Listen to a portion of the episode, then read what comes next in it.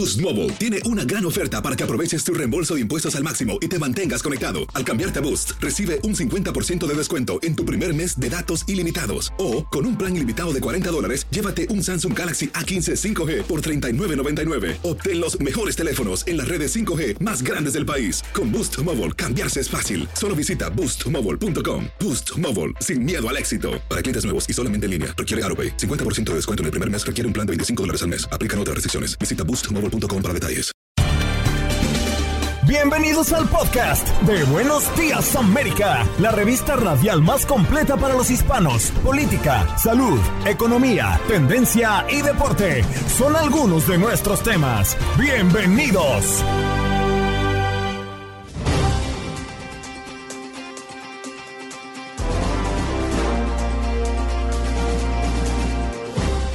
Hoy en Buenos Días América y también como pregunta del día tuvimos en la mesa el machismo y el embrismo. Nos acompañó la psicóloga Joaris Aybar, especialista en pareja y familia.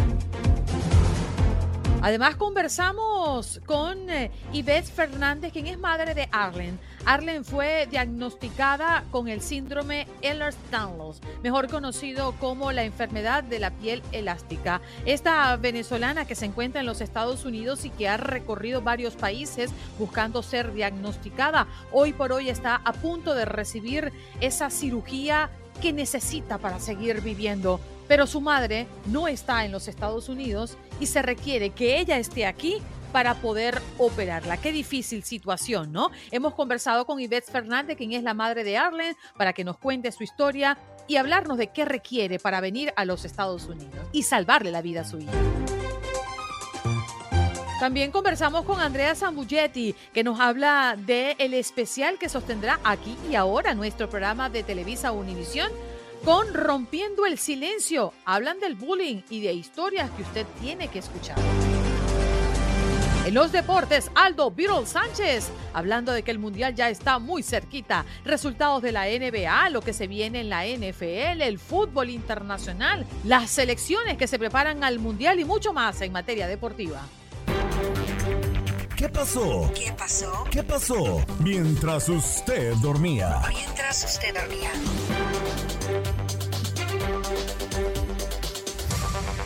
Estados Unidos anuncia extensión de TPS para tres países centroamericanos hasta junio de 2024. El comunicado del Departamento de Seguridad Nacional señaló que las personas que tienen este estatus provenientes de estos tres países centroamericanos y de Haití, Nepal y Sudán se beneficiarán de esta prórroga.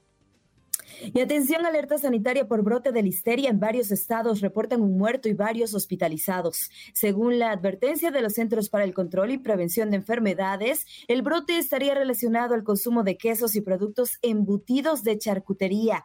Investigan si se trata de una marca específica teniendo en cuenta los reportes en estados como Nueva York, Nueva Jersey, California y Massachusetts. Será la ciudad más limpia de Estados Unidos, es lo que dice el alcalde Eric Adam. Anunció una inversión de más de 14 millones de dólares para mantener limpias las calles, parques y otros lugares públicos de la ciudad de Nueva York. El plan contempla contratar a 200 trabajadores, agregar turnos nocturnos para la limpieza y mitigación de ratas y asear 1.500 áreas que no contaban con este recurso para estas actividades. Ron de Santimonios. Trump ataca al gobernador de Florida tras su éxito en las elecciones que lo perfilan como candidato a la presidencia. A través de un comunicado, Trump dijo que DeSantis se acercó a él en estado desesperado mientras estaba políticamente muerto en 2017 para pedirle un respaldo. Un niño de 10 años perdió la vida este jueves tras un tiroteo ocurrido en un apartamento en el condominio Horizon North en el noreste de Miami-Dade. Álvaro Zabaleta, vocero de la policía, asegura que en la vivienda se encontraban cinco jóvenes, incluida la víctima mortal, sin la compañía de un adulto. Y en más noticias, niños aterrorizados y, llorando. Es el momento en que la policía arresta a un sospechoso dentro de una guardería. Cámaras corporales de la policía captaron el momento en que la persecución de un hombre acusado de agresión acaba dentro de una guardería en Warren, Ohio. El sospechoso fue finalmente inmovilizado dentro de un corralito donde había varios niños atemorizados y llorando. Niña de 12 años lleva más de un mes desaparecida. Alegan que policía de Southgate no han hecho lo suficiente. Este jueves se cumplen 44 días desde que fue vista por última vez Edelyn Madrigal, quien no apareció cuando su madre, Carol Miranda, fue a recogerla a la escuela. La mujer afirma que no es la primera vez que ocurre este tipo de casos y pide a la comunidad reportar si se llegase a tener información de la joven. Sentía que la habían drogado. Novio narra su última conversación con turista estadounidense fallecida en México. Víctor Day, novio de Candace Flores, una de las tres jóvenes estadounidenses que fallecieron el 30 de octubre en un Airbnb en una zona privilegiada de la Ciudad de México, compartió que su novia le había informado que sentía como si lo hubieran drogado. Y también es noticia si nos vamos a Illinois, la mm, CTA que presenta su plan de presupuesto para el próximo año fiscal, 1.800 millones de dólares, pues que mm, una audiencia pública virtual en la que los directivos de la Autoridad de Tránsito de Chicago presentaron presupuestos eh, y las propuestas para el próximo año. Jeremy Fine, director financiero del CTA, explicó que el presupuesto de 2023 ayudará a mantener las tarifas actuales, mejorar la seguridad y el servicio de los usuarios. Rusia ha sufrido más de 100.000 bajas entre muertos y heridos como resultado de la guerra en Ucrania y el país agredido puede haber contabilizado un número de víctimas similar, según el jefe de Estado Mayor de Estados Unidos, Mark Milley. Y en información deportiva, hoy es la gran final del fútbol femenil, el primer episodio en punto de las 9 de la noche, tiempo del este, a través de nuestra señal y nuestro canal de YouTube.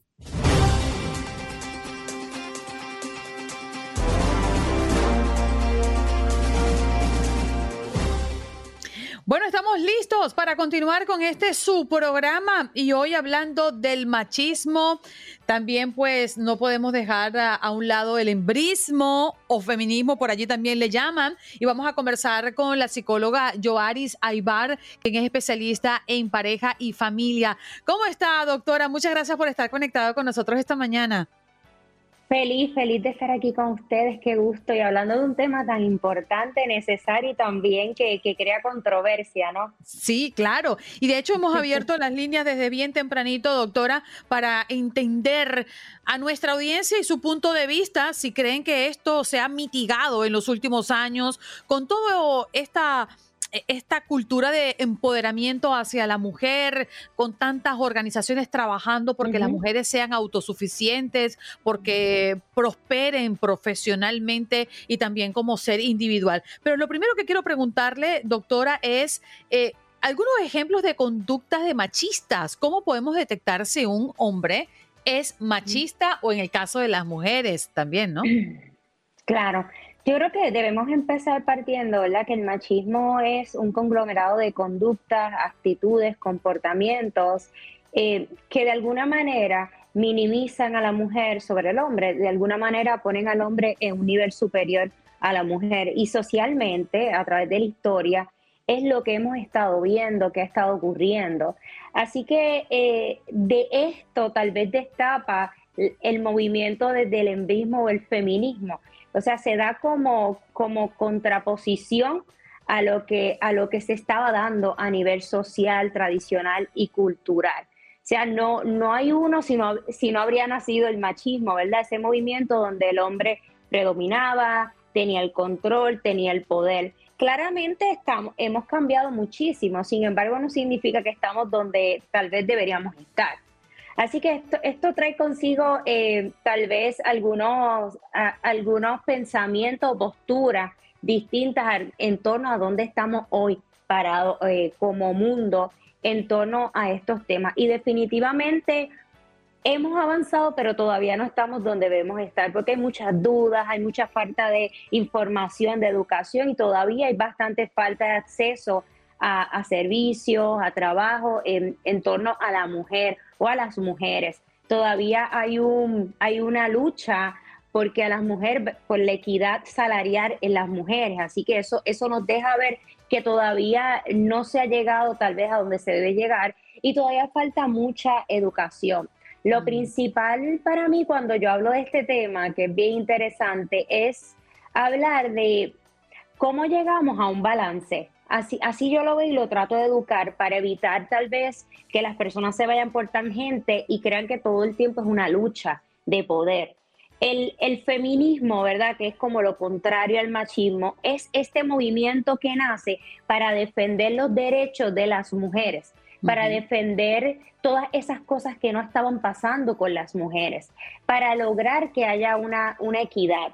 Dentro del feminismo tenemos que, empezar a observar que hubo una historia en el sentido que no comenzó desde, desde unas gradas o desde un escritorio, una mujer con derechos luchando por derechos, no, eran mujeres que no tenían derechos luchando porque se les diera unos derechos, lo que creó consigo es que se, se crearon unos movimientos de lucha por consiguiente, tal vez lo que presentamos hoy día o lo que algunas personas presentamos desde el feminismo no puede verse igual que lo que se ha estado moviendo desde hace mucho tiempo, porque no había las condiciones, no había unos derechos que hoy sí tenemos, no del todo, pero sí tenemos. Así que la historia desde el feminismo y el machismo ha estado trazada por, por la justificación a muchas acciones de acuerdo a o no permitiendo que la historia cuente como tal la historia. y justamente a eso iba mi, segunda pregunta, Joaris, porque hay muchos hombres que se escudan en con que son machos y por eso han llegado a ser infieles. Con el cuento de que, pero bueno, es que ella fue la que empezó, es que el hombre propone y la mujer dispone, es que un hombre nunca dice que no, es que el hombre es de, sangre caliente. O sea, es decir, existe ese, esa, esa justificación constante en muchos casos, no digo que todos, que un hombre es infiel porque, bueno, le tocó la, la, oportunidad y el hombre no puede decir que no. ¿Eso sigue siendo así hoy por hoy en su mayoría? Pues mira, que, súper buena la pregunta, vamos a dividirla. Yo creo que lo primero es, decir que sí se da esto. El que se dé no significa que sea correcto, o sea, se da y se sigue dando. Todavía hoy día hay muchas personas, eh, no solamente hombres, muchas personas, porque dentro del machismo estamos todos envueltos, porque hemos crecido desde ahí y no es tan fácil desconstruir eso. Así que desde el machismo sí se puede, sí puede haber esta creencia limitante, errónea de pensar que el hombre porque es hombre es infiel o tiene tendencia infiel. Definitivamente el del constructo social sí, pero no necesariamente porque el hombre es infiel, es que se ha educado o se ha construido esa creencia. La infidelidad es una decisión que va más allá de hombre o mujer, es la persona. ¿Decides o no decides ser infiel? A todo el mundo, en cualquier momento de su vida, puede pasar una persona y se lo puede encontrar interesante. Ahora, eso no te hace ser infiel.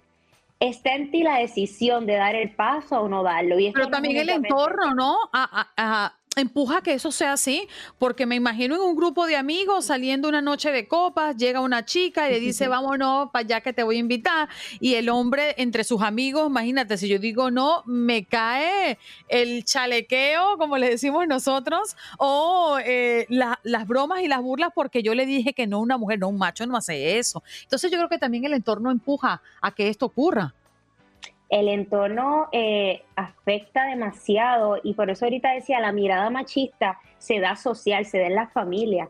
Entonces en la familia hay mujeres, hay hombres y, no se excusa, no es una excusa como por ejemplo decir, ah, es que tu mamá eh, fue la que te crió así, así que es culpa de una mujer que tú seas machista. Mm, la mujer también está envuelta en, procesos de crianza y de construcción social, así que para la mujer también es un trabajo de construir lo que le han enseñado, es un trabajo de todos.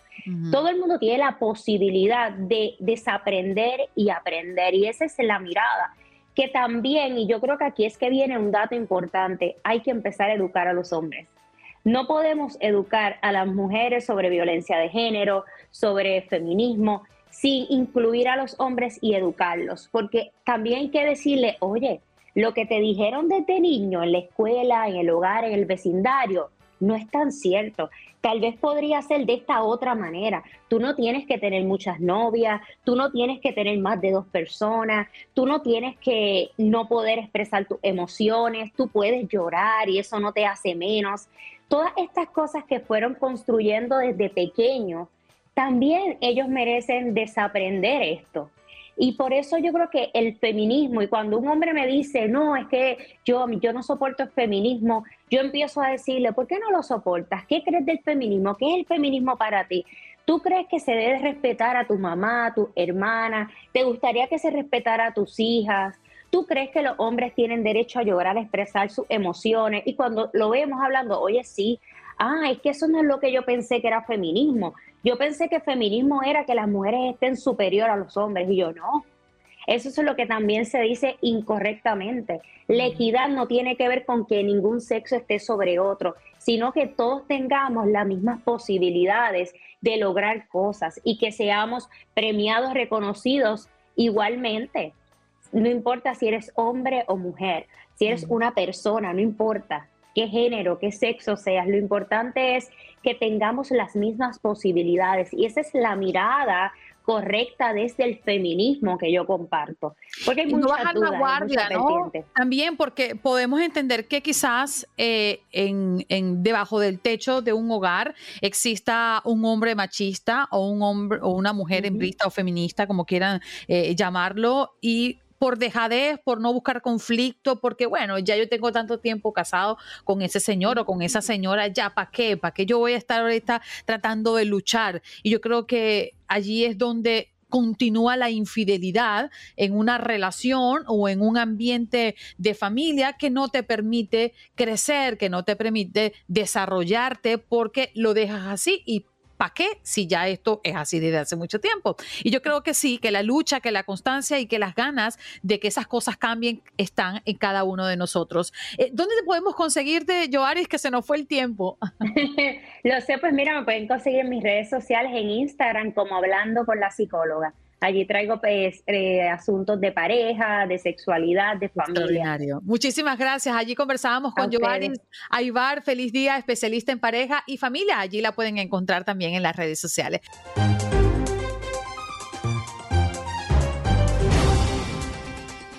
Bueno, nos vamos de inmediato a hablar eh, de una historia que hace ya meses atrás habíamos tocado en este programa. Y tiene que ver con una chica que ha luchado, que ha mm, saltado muchos obstáculos por simplemente conseguir salud y mantenerse con vida en medio de una enfermedad raramente diagnosticada.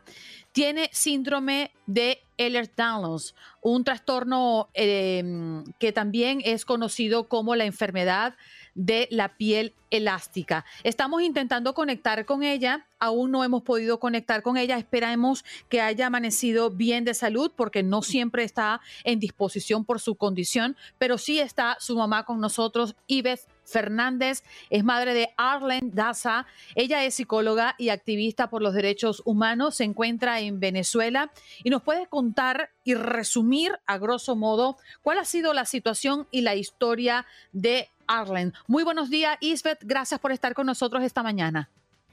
Buenos días, Andreina. Gracias a ustedes por conectarse con nosotras y con esta historia de Arlen que ya ustedes conocen. Bueno, Arlen tiene seis años. Es que estoy escuchando el retorno de tu computadora muy alto. Por favor, bájale un poquito a ver si entendemos que vamos a escucharte mejor. Adelante con la historia, sí. Así está mejor. Está mejor. Ok.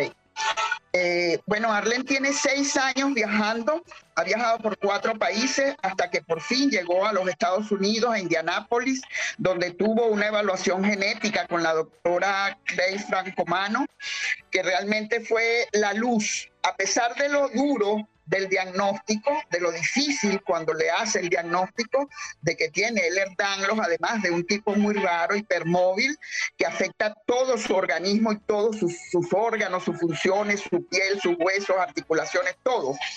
Este, inclusive la conducta, las emociones, todo se ve afectado por esta enfermedad.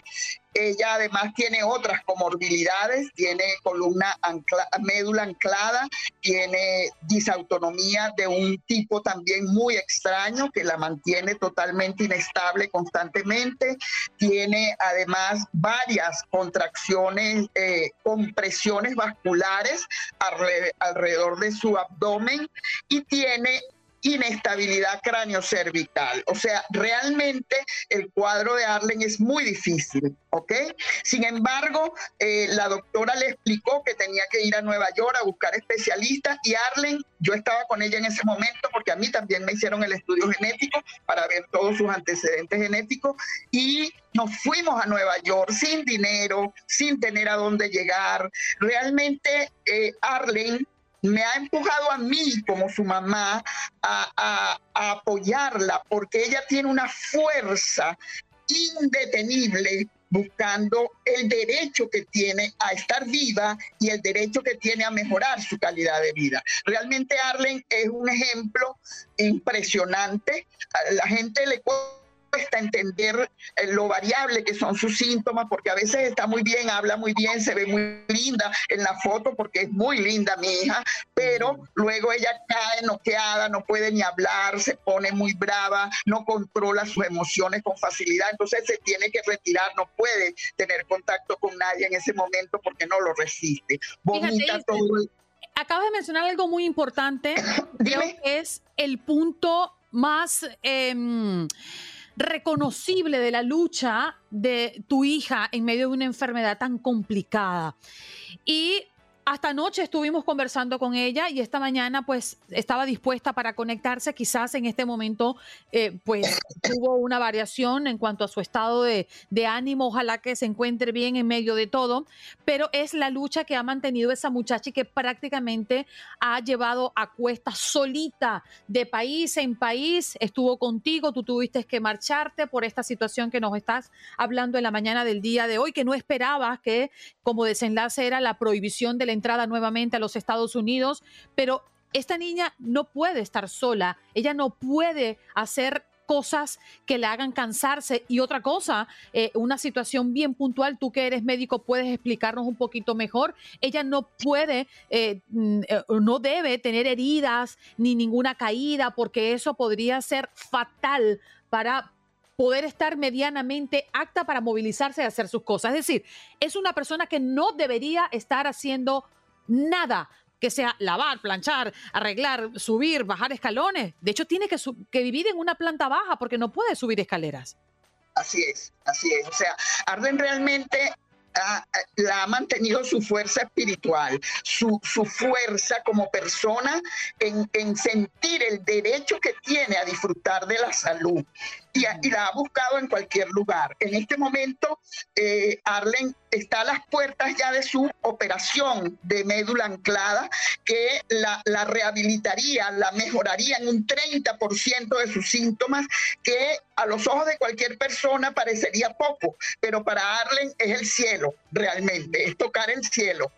Y esa operación es muy delicada y amerita cuidados 24/7. O sea, Arlen ya no va a poder, una vez que esté operada, ni hacer absolutamente nada de lo que hace de la manera más insólita, porque ella hace muchísimas cosas que no puede hacer y las hace. ¿Ok?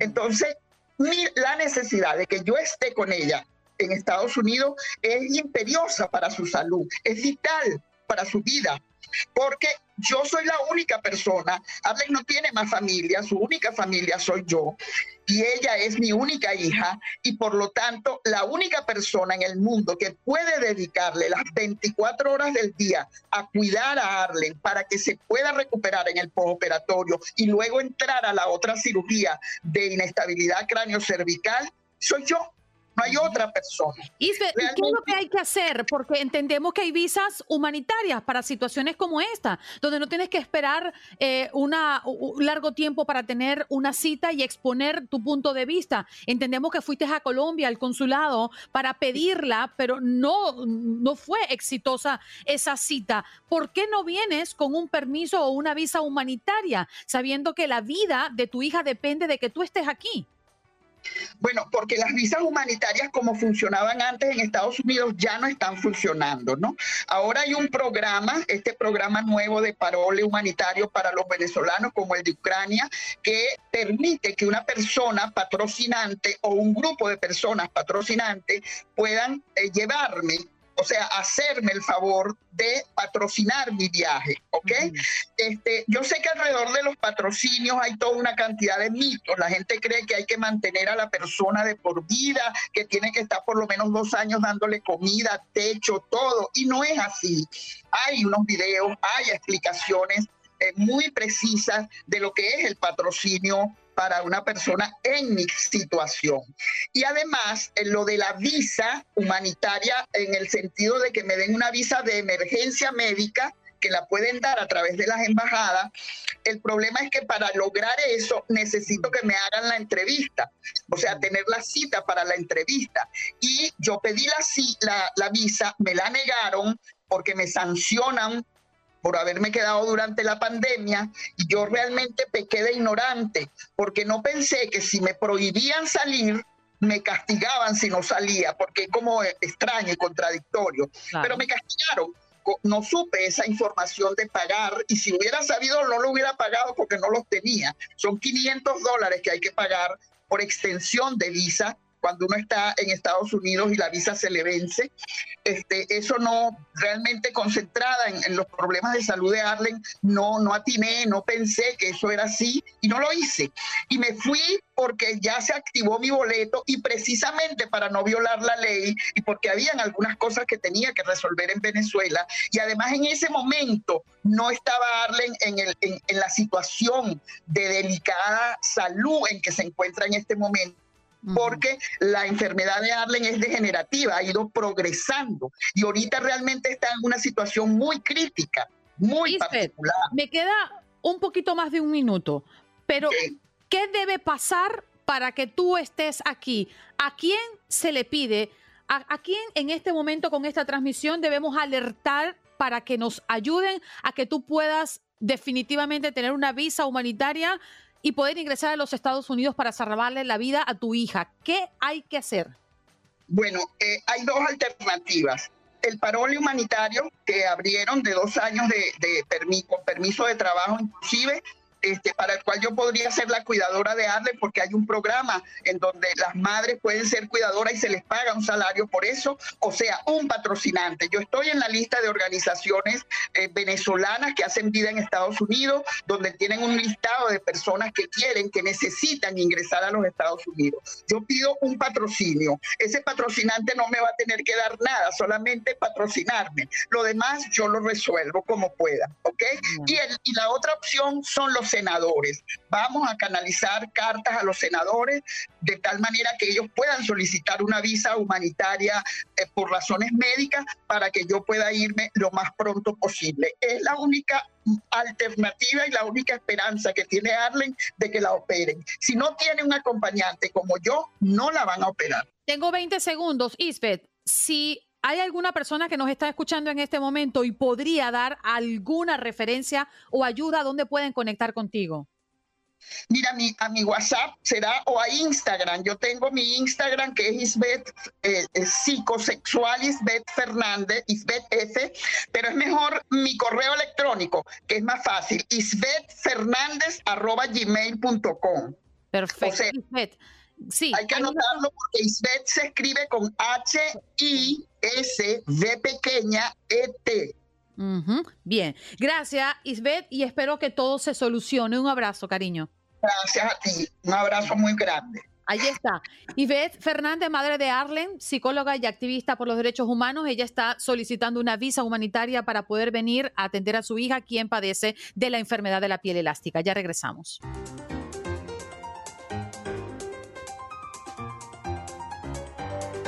Como lo hacemos ya, nos estamos acostumbrando todos los viernes a esta hora, saber qué nos trae aquí y ahora. Me salió un verso sin mucho esfuerzo.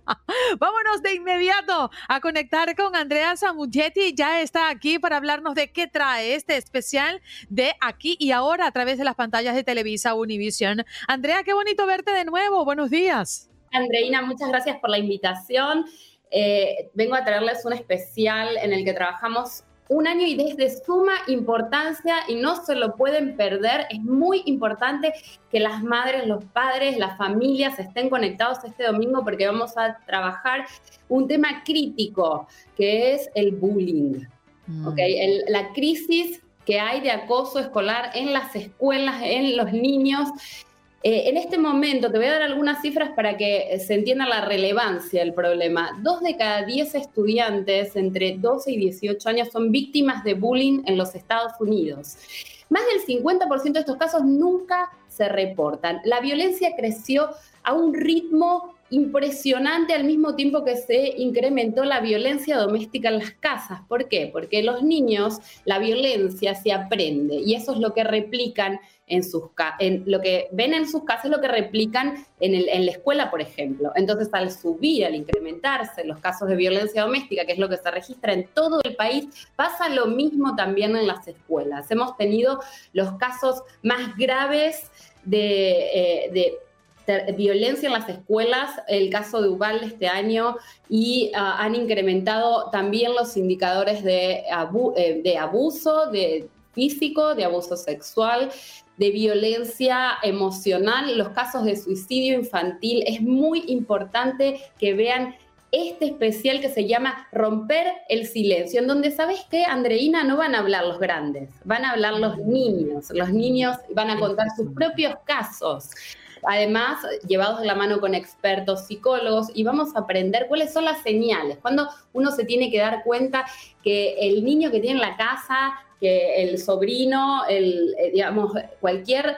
Eh, infante, cualquier menor que tenemos cerca está pasando un mal rato, cuáles son las primeras señales, cómo detectarlo, cómo trabajar con eso, qué hacer y también es, eh, construye, ¿no? Es preventivo y nos ayuda a tener un mundo mejor. Por eso es muy importante que estemos conectados a las 7 de la noche este domingo. Andrea, ¿sabes qué? Nosotros hemos tocado el tema del bullying y de las agresiones y de la violencia dentro de las escuelas en los Estados Unidos y hemos tenido reacciones diversas por parte de la audiencia. Y una de las preguntas recurrentes es, ¿qué pasa después de? Es decir, eh, es evidente el, ataque, es registrado inclusive en video, en muchas oportunidades hay desenlaces, hay desenlaces fatídicos hasta provocar la muerte de un niño dentro de una institución. Pero ¿qué pasa con ese agresor después de que todo eso se conoce? Porque pareciera que el impacto y la noticia llega hasta que se muestra el video. Pero después de eso, ¿dónde está ese niño hoy? ¿Dónde están los padres de ese niño hoy después de ese ataque? ¿Eso también lo cubren dentro de este especial Rompiendo el Silencio? Sí, esto es un seguimiento que hacemos de un año, de todas las partes, de qué fue pasando con cada caso y cuáles son las soluciones que va tomando los padres, los niños y, también las familias y la comunidad eh, con respecto, porque hay que recordar que en el tema del bullying uno siempre toma como el agresor como el malo y el bully como la pobre víctima indefensa. Y esto es algo que tiene que cambiar. El agresor también tiene que ser tratado. El agresor aprendió esa violencia de algún lado. Es un niño que tiene ocho años. De algún lado sacó eso que aprendió. Y, el, eh, y la víctima también tiene que ser eh, tratada, tiene que eh, pasar del estadio de víctima a sobreviviente. Y además tienen que enseñar a los demás y eso tiene que ser un ejemplo para que no se repita. Entonces se puede transformar una situación de violencia destructiva en algo que nos sirva, en algo que nos sirva para prevenir, para aprender, para crecer y para que, hacer que los que somos padres mandemos a nuestros hijos cada día y estemos tranquilos. Y se empieza por la prevención, por la educación. No se empieza cuando ya todo pasó a reparar. Eso que ya pasó tiene que ser lo que nos enseñe, lo que nos dé las lecciones para reforzarnos y hacer prevención, para que eso no ocurra. Hay muchas maneras de detectar eh, el, eh, el bullying de una manera previa a que eso se desencadene en una violencia imposible de frenar, en una muerte, en un daño que afecte no solo a un niño, sino a una familia y una comunidad entera, ¿no? Como hemos visto en este país lamentablemente eh, tan extendido. Esto que tú estás diciendo es fundamental, es lo más importante, es decir, uno ve esto en las noticias también, un escándalo, toda la, eh, toda la media, los medios van, cubren todo, listo, no se habla más. Y esto no tiene que ser así. Exactamente como tú lo dices, lo más importante y es lo que trabajamos es hacer un seguimiento. A ver, bueno, pasó esto, a ver, ¿qué pasa en el futuro? ¿Qué pasa con las partes? ¿Qué dejó esto en la comunidad? ¿Qué tienen que hacer los padres? Eh, hay que aguantar esto, hay que quedarse callado. qué pasa cuando uno habla, qué pasa a veces que uno habla, va a la escuela, habla con el principal, con el director, como decimos nosotros, ¿no? Con el, el dire de la escuela, y no, no hay ninguna solución, nadie te dice... Pero es que cuántas historias hemos visto, Andrea, eh, y, y reciente, estamos hablando de, de, historias muy, muy recientes, que cuando se revisa el antecedente de ese problema, porque ya el niño fue golpeado brutalmente, porque corrió en las redes sociales, porque todo el mundo se enteró, y la mamá de ese muchacho víctima dice, pero es que ya yo fui al colegio varias veces, pero es que ya mi hijo me lo había comentado, de que ya yo había visto señales de que algo estaba pasando, pero nadie me apoyó, nadie hizo nada hasta llegar a este punto, que podría hasta haber llegado hasta la muerte de ese muchacho. Eh, Entonces, eso es lo que nos indigna a veces, que pasa con el sistema y que pasa con esa alerta que se enciende. ¿Realmente se atiende? Muy, mira, esto es espectacular. Lo que estás diciendo es la clave del especial. Nosotros vamos a dar las respuestas a estas preguntas. ¿Qué es lo que hay que hacer? ¿Qué pasa cuando nadie hace nada? Y además, mira, te voy a decir, ah, hay, una, hay un caso que es el de Mía, es una chica de Texas que, eh, que ella, cansada de aguantar el bullying, se la devolvió. Que es lo que hacen muchos padres que dicen, anda y defendete, reventalo, o sea, si te están haciendo bullying, no te dejes. Que eso es lo que hace mucha gente. Pero en el caso de esta chica, que respondió después de, ella dice que fue víctima por mucho tiempo de bullying, ella responde y cuando responde le levantan cargos y a los 11 años se la llevan detenida. Vamos a contar este caso tan terrible para que los padres sepan también por qué la violencia no se debe, no se debe Promover. nunca contestar con violencia. Uh -huh. O sea, es algo que no. Y otra cosa muy importante, damos algunos consejos que son tan, tan importantes para los padres. Por ejemplo, registrar cada vez que uno va a la escuela hay que registrar el mail con una cámara, con una nota. Fui, hablé de esto y que firmen los dos. Uno, el padre, tiene que tener el registro porque eso en un caso judicial, porque muchas veces lamentablemente estos casos terminan en legal, ¿no? Terminan en un caso en una corte. Entonces hay que tener siempre guardado estos son pruebas y los padres que vamos nunca guardamos lo que hablamos con la maestra, es la verdad, uno va habla con la maestra y se vuelve a su casa, habla con la directora y vuelve, nunca tenés, hay que registrar, papá, mamá, registren, abuelita, registren, todo lo que pasa con el niño porque uno no sabe, este país tiene reglas muy diferentes a las de Latinoamérica. Cuando supe de este caso, de que un niño se lo pueden llevar preso por responder a, a una agresión, me quedé eh, muy impactada, uh -huh. muy, muy impactada, que puedan tratar como criminal a un niño que está respondiendo a una agresión muy fuerte que estaba recibiendo, ¿no? Y realmente... Eh, y el muchacho lo que estaba era reaccionando ante tan tanto golpe quizás, se cansó de aguantar, de que nadie hiciera nada, dice, bueno, yo me tengo que defender por mis propias manos, porque es la única manera, no quiero seguir padeciendo, seguir sufriendo. Y yo me pongo en el zapato de esos muchachos que van al colegio con el terror de que sabe que allí lo que van a encontrar es agresión hacia ellos. Debe ser muy difícil vivir así y sin posibilidades de escapar, porque te mandan al colegio y tienes que ir. Entonces no tienen otra y tratan de defenderse. Y es allí donde salen los monstruos, es allí donde injustamente yo tengo que ver ese especial, porque Ay, es que no me lo voy a perder, no me lo voy a perder. Por favor, quiero que lo mires y después que me cuentes, me interesa mucho tu feedback, me encantaron tus reflexiones también creo que le diste justo eh, a todo lo más importante del bullying. Vos sabés que soy psicóloga clínica y trabajo con niños también. ¿no? Ah, bueno, maravilloso. Andrea, por favor, recuérdanos la hora porque ya nos queda nada de tiempo. Bueno, a las por favor, familias, conéctense y mándenme también qué piensan y sus casos, porque me interesa seguir investigando este tema y quiero saber qué piensan. A las 7 de la noche en todo el país, 6 pm del centro, los esperamos en aquí ahora a romper el silencio, porque es importante que terminemos con esta violencia escolar, esta violencia en los menores, porque es tan importante. Estamos haciendo este especial y los invitamos a todos. Te agradezco tanto, es tan lindo estar acá con vos, Andrés. Gracias, Andrea. Y aquí tienes las puertas abiertas, igual que para todo el equipo de aquí ahora, parte de nuestra gran familia. Un abrazo, cariño. Allí escuchamos a Andrea Zambuchetti, quien nos viene a hablar de este especial Rompiendo el Silencio, aquí y ahora, como ya nos los comentó el próximo domingo. Estás escuchando el podcast de Buenos Días América, la revista radial más completa para los hispanos. Escúchanos en las diferentes plataformas: Euforia, Spotify, TuneIn y iHeartRadio. Tu DN Radio. Vivimos tu pasión. Dicen los grandes, la liga se gana partido a partido. Partido a partido. En Buenos Días América, Contacto Deportivo.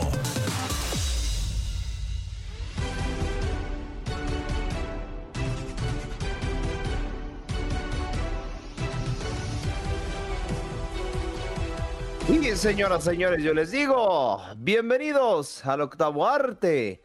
Se juega, agarramos el bat y pegamos un hit. Nos vamos a la primera base porque hay noticias en la Major League Baseball, porque si ya se jugó la Serie Mundial, la vivieron a través de la señal de TUN Radio, pero lo más importante es que eh, hay, hay noticias de transferencia, hay premiaciones, etcétera etcétera, etcétera, perdón.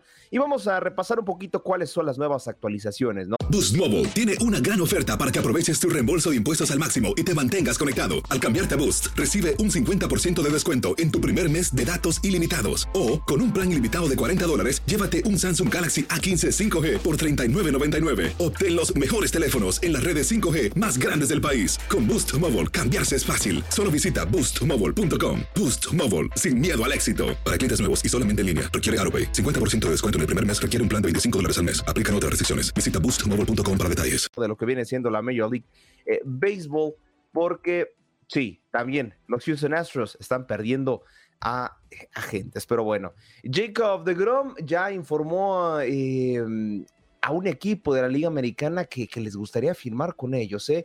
Y ya como que el, su relación con los New York Mets oh, no es mala, ¿eh? No se está rompiendo, simplemente quiere ir a otros horizontes. Él ya considera que su etapa en los Mets de Nueva York finalizó y así lo ha dado a entender en varias ocasiones. Eh, ahora sí que ya el conjunto de los Rangers ha coqueteado con este jugador y ya les dio el sí, entonces solamente faltaría arreglar cosas de contrato para ya poder firmarlo y estaría siendo su nueva casa el conjunto de los Texas Rangers. Ya este lanzador de 34 años al parecer ser ya incluso también que va a dar su mensaje de despedida a los New York Mets en estos días. Eh, así que bueno, ya también fue, ganador, eh, fue ganador ¿no? de uno de los mejores premios individuales de la Major League Baseball, el Cy Young. Así que bueno, así las cosas por el momento con este jugador relacionado a los New York Mets. Del otro lado, hay eh, varios movimientos a lo largo de este, por así decirlo, mercado de transferencias, mercado de fichajes porque hay agentes libres como Aaron Judge, que creo que todo el mundo se va a pelear eh, el contrato de este jugador. Para mí, el MVP de esta temporada. Trey Turner, Jacob de Grom, ya lo comentábamos, y Carlos Correa. Eh, ya ahora sí que varios, varios jugadores están empezando a negociar. Y al contrario, ¿no? Ya cuando tienes una gran carrera como la de Aaron Judge, los clubes te buscan a ti y tú no los buscas a ellos prácticamente. Edwin Díaz vuelve a firmar con los New York Mets estuvo dos temporadas en los Twins y ahora regresa al conjunto de Nueva York. Aaron Judge sigue buscando la mejor oferta y lo que mejor les convenga, así que todavía no hay como tal un eh, pretendiente formal que haya dicho, sabes que Aaron Judge, vente con nosotros, yo te ofrezco tanto. Ha habido simplemente coqueteos, pero bueno, esos son algunos de los nombres de jugadores del MLD que estarían anunciando un nuevo hogar para la siguiente temporada. Así que bueno, vamos a noticias de lo que nos conviene. El paisano, el mexicano Alejandro Kirk gana el Silver Slugger en lo que viene siendo la MLB. Este galadón se le fue entregado al jugador de los Toronto Blue Jays. Así que bueno, felicidades a este jugador. De hecho, incluso fue el primer jugador de esta franquicia que consigue este premio en esta posición. Asimilando lo que alguna vez hizo Fernando el Toro Valenzuela, una de las leyendas mexicanas del béisbol, pues ya también lo ha conseguido. Y este lo logró mucho más joven, el catcher de, de 23 años nada más lo ha conseguido y también fue seleccionado para el juego de las estrellas. Otros latinos que han recibido esta premiación, pues bueno, el venezolano Luis Arraez de los Minnesota Twins, José Altuve de los Houston eh, Texans, y precisamente antes Houston Texans, ahora Houston Astros, y los dominicanos José Ramírez de los eh, Cleveland Guardians y también pues por ahí Julio Rodríguez de los Seattle Mariners y Juan Soto de los Padres de San Diego.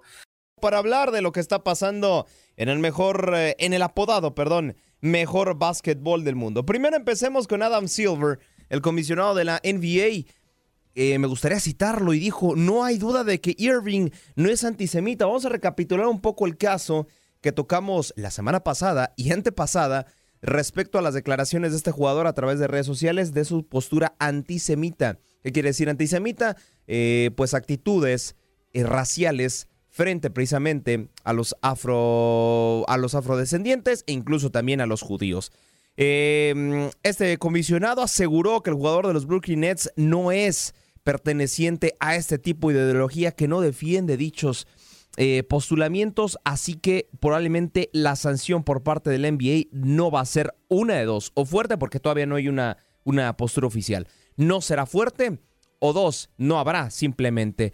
Él eh, ha defendido al jugador precisamente leyendo sus tweets y me gustaría citarlo. Tuvimos una conversación directa y sincera. Es alguien que conozco desde hace una década y nunca escuché una palabra antisemita de él, ni odio dirigido a ningún grupo.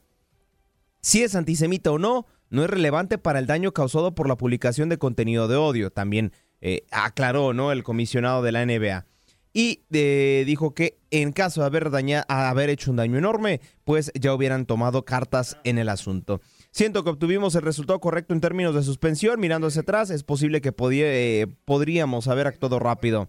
Acepto esa crítica. Pero sentí que era importante comprender el contexto de lo que se publicó para, para comprender perdón, la sanción si era apropiada. De ninguna manera hay que excusarla. Así que bueno, él eh, sabe que los tweets, a pesar de que no fueron con intención de discriminar, pues pudieron ser malinterpretados y que él ya sabe que la sanción está puesta, pero que por lo menos ya se tiene clara la postura del jugador. De otro lado, LeBron James había perdido actividad de la NBA y pues em, habló precisamente sobre su de la ingle y ya puso por ahí una fechita para cuando podría regresar. Eh, recordemos que Los Ángeles eh, los LA Lakers no han tenido como tal un gran inicio de temporada, han perdido varios partidos e incluso LeBron James comentó que, ¿cómo me siento ahora? Me siento bien más allá de la lesión. tomaremos imágenes de eso mañana y a partir de ahí veremos. Así es como lo ha marcado el jugador estadounidense y asegura también que no es algo tan malo. Finalmente, en casos no muy eh, gratos de la NBA, pues un eh, jugador eh, que está viviendo prácticamente un infierno, ya retirado pues debido a que pues ha caído en las adicciones de las drogas y ha sido diagnosticado con síndrome de bipolaridad. Fui el mejor negro deportista, mejor que Jordan, así lo afirma este jugador. Estamos hablando de Delton West, que sigue, sigue batallando con este tipo de problemas. Ya el eh, jugador de la NBA, ex jugador, mejor dicho, de 39 años, ya fue arrestado, fue trasladado a un hospital y ha sido acusado varias veces de intoxicación en vía pública. Así que bueno, desafortunadamente las noticias para este jugador, exjugador, perdón, de la NBA. Pero ya estamos actualizados en lo que pasa en el mejor básquetbol del mundo. Tu Radio, con la mejor información, te acompaña. Camino a Qatar. Faltan nueve días para que inicie el Mundial de Qatar 2022. El entrenador de Alemania, Hansi Flick, anunció su equipo de 26 hombres para el torneo de Qatar que empezará este 20 de noviembre incluyendo a Mukoko, de 17 años, que ha anotado seis veces en la Bundesliga con el Borussia Dortmund. Pero la noticia más interesante y sorpresiva de todas es el regreso del mediocampista de 30 años Mario Goetze, pues el goleador de la final del Mundial de Brasil 2014 está de vuelta a su mejor nivel con su regreso a la Bundesliga con el Eintracht de Frankfurt de esta temporada. Mario Goetze está ahí, 2017 fue la última vez. Mario está totalmente feliz y nosotros también por tenerlo. Nos da muchas opciones dijo Flick en una conferencia de prensa. Entre los otros nombres destacados se encuentra Marc-André Ter Stegen del Barcelona y Manuel Neuer del Bayern en la portería. Entre los nombres de la defensa interesantes está Antonio Rudiger del Real Madrid, así como Lucas Klosterman. En el medio del campo, Ilkay Gundogan, León Goretzka y Serge Gnabry, así como Leroy Sané y Jamal Musiala se roban la lista. Otro de los nombres importantes son Joshua Kimmich y Thomas Müller. Tu DN Radio. Camino a Qatar. Vivimos tu pasión.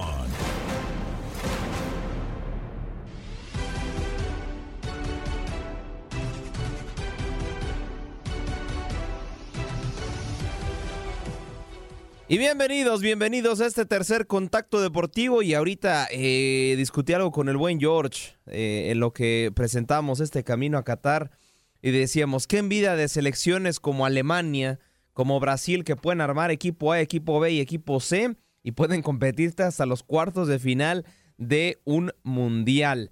Bueno, ojalá, ojalá en un futuro muy lejano México también lo pueda hacer. Pero bueno, vámonos información porque estaremos actualizando eh, las convocatorias precisamente de cara a esta Copa del Mundo.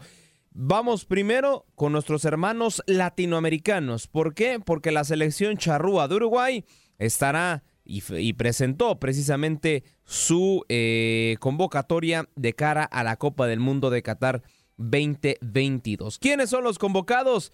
Ahora sí que casi casi aplicaron a México, ¿eh? ¿eh? Porque ahorita les voy a decir. Muslera, Rochet y Sebastián Sosa, el que alguna vez fue por todo el Mazatlán y de Morelia, estarán convocados a la Copa del Mundo.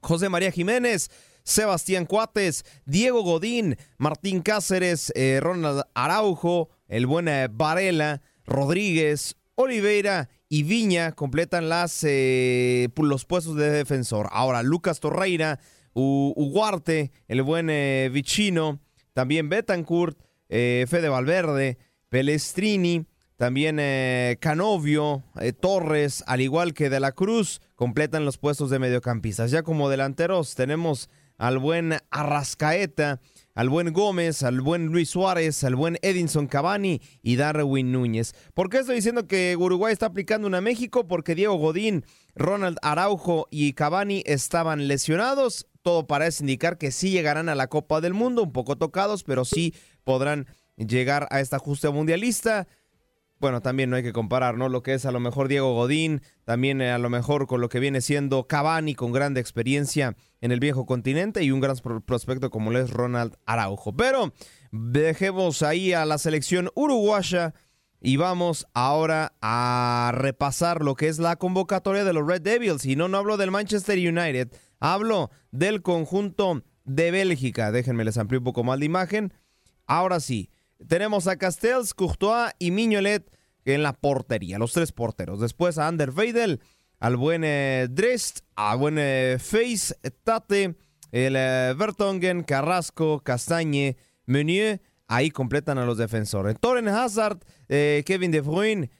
también tenemos al buen Onana, a Tielmans, a Vermalen, a Witzel, a De Kelter, a Doku para finalizar ahí a los mediocampistas. Ya la delantera, Eden Hazard, Mertens, Tussard, el buen eh, Openda y Lukaku completan la lista de el seleccionado belga. Y para finalizar también y repasar la última convocatoria, ¿cuáles son los convocados por parte de la selección de Cristiano Ronaldo? En la selección portuguesa, pues ahí eh, podrán apreciar pues en la portería, vamos, vamos, vamos primero con los porteros porque está Diego Costa, el arquero del eh, Porto, Diego Costa, discúlpenme, José Sá y Rui Patricio. Ya como defensas, Diogo Dalot, Joe Cancelo, Danilo Pereira, Rubén Díaz, Antonio Silva, Nuno Méndez y Rafael Guerreiro. Como centrocampistas, Joe Paliña, Rubén Neves, Bernardo Silva, Bruno Fernández, Joao Mario, Mateus Núñez, Otavio Monteiro, Vitiña y William Carvalho. Como delanteros, Andrés Silva, Cristiano Ronaldo, Gonzalo Ramos, Joao Félix, Rafael Leao y Ricardo Horta. Esos son eh, los convocados para la selección portuguesa, actualizando ya lo que son las selecciones europeas, americanas, asiáticas, africanas, de todo, ya de cara a la Copa del Mundo 2022. Rueda la pelota en el fútbol mexicano, porque ustedes me dirán, a ver, Aldo, ya fue la final de Pachuca, entonces, ¿qué más de fútbol mexicano hay? Pues muchísimo, porque déjenme decirles que hoy es eh, la primera, la primera, el primer capítulo de la gran final de la Liga MX femenil. Las Águilas del la América se estarán enfrentando a las Tigresas de la Universidad Autónoma de Nuevo León eh, de cara a este capítulo. Lo podrán vivir en punto de las 9 de la noche, tiempo del este, 8 del centro. Y bueno, a través también de nuestro canal de YouTube podrán llevar a cabo este partido dos equipos que no llegan como tal, porque este torneo lo dominaron las rayadas y las chivas, otras rayadas también, las chivas eh, fueron dos eh, clubes que hicieron bien las cosas y perdieron las semifinales contra sus acérrimas rivales, que son las Rayadas y el conjunto, perdón, el conjunto de las Tigresas y el conjunto del Club América. América buscará con esto su segunda corona. Ya han sido campeonas del fútbol femenil. De hecho, en el fútbol femenil, válgame la redundancia, solo ha habido cuatro campeonas, que fueron las cuatro semifinalistas. Rayadas en dos ocasiones, Chivas en dos ocasiones el conjunto de América que busca su segunda estrella y las Tigresas, pues ni se diga, las Tigresas cuatro veces han sido campeonas de este torneo. Así que nos espera un grandísimo partido y también recordarles que la Liga de Expansión también vivirá su gran final. Pero ¿cuándo será, me dirán Aldo? ¿Cuándo es la gran final eh, de la Liga de Plata? Pues bueno, no se preocupen porque lo llevaremos a través de la señal de TUN Radio. Este se llevará a cabo el día de mañana a las 6 de la tarde, tiempo del este. Celaya estará recibiendo al conjunto de Atlante para definir al nuevo campeón de la categoría de plata. Y ya por ya más adelante tendremos el campeón de campeones de la Liga de Expansión y también, evidentemente, el campeón de campeones de la Liga MX Femenil. Pero esto será hasta el siguiente semestre, ya cuando tengamos a los siguientes campeones. Así que bueno, nos, nos queda mucho todavía fútbol por. Eh, checar. Este fin de semana también hay actividad del Team USA femenil, al igual que amistosos internacionales. Y ya, ya llevaremos a cabo el Mundial.